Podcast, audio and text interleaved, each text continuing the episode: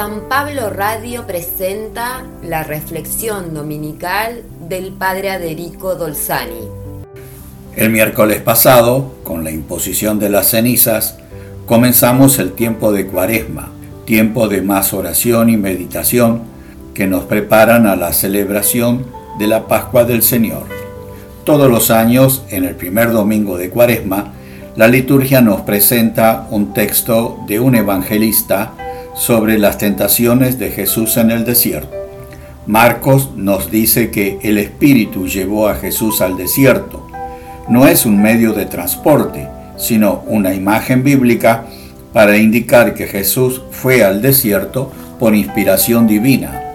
En tiempos de Jesús, muchos judíos, especialmente escribas, algunos fariseos y ancianos, que conociendo la ley más que el pueblo, constataban la enorme corrupción que reinaba hasta en el templo de Jerusalén y en medio de los sacerdotes, más todavía en las autoridades civiles que pactaban con Roma para compartir el poder y las riquezas, y por esa razón se retiraban al desierto. Allí algunos vivían solos, pero la mayoría formaba comunidades, que en parte conocemos como esenios.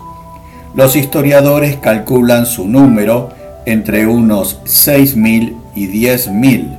Podemos decir que todos ellos fueron al desierto llevados por el Espíritu para encontrarse con Dios fuera y lejos de la corrupción que reinaba.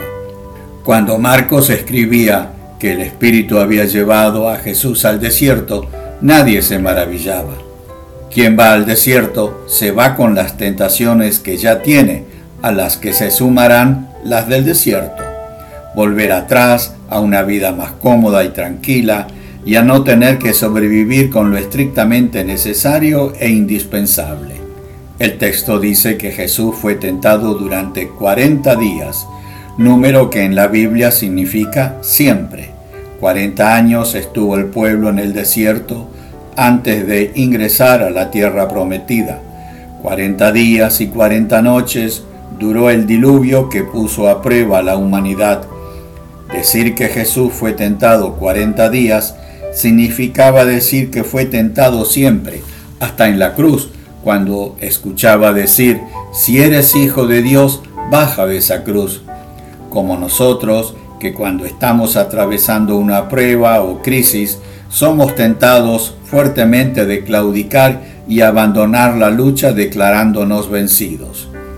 En el desierto Jesús se encontró con demonios, que son las fragilidades humanas y nuestras inclinaciones o debilidades frente al mal, con las fieras o lobos con las que se describían los poderes de este mundo, como los del dinero, de la política, del poder, las adicciones, el consumismo, o el adecuarnos al así hacen todos para justificar nuestras debilidades.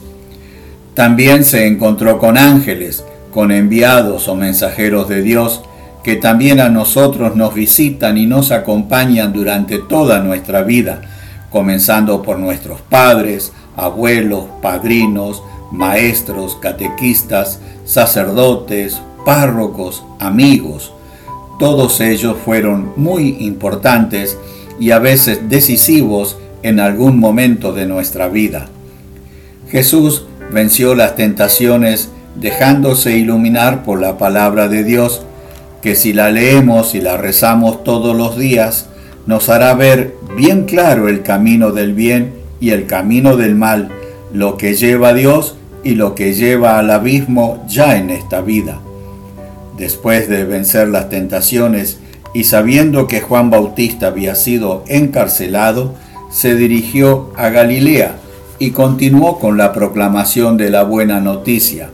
El tiempo se ha cumplido, el reino de Dios está cerca, que mejor podemos traducir por llegó el tiempo, este es el momento en que el reino de Dios está cerca, crean en la buena noticia. Así fue la preparación de Jesús para su misión en el desierto, con tentaciones, con oración, con ayunos Así también Dios se abre paso en nuestra vida y nos prepara para su venida y para que vayamos a anunciar al mundo que el reino de Dios está cerca, que el reino de Dios llegó y hay que creer en la buena noticia. Que Dios te bendiga en el día del Señor.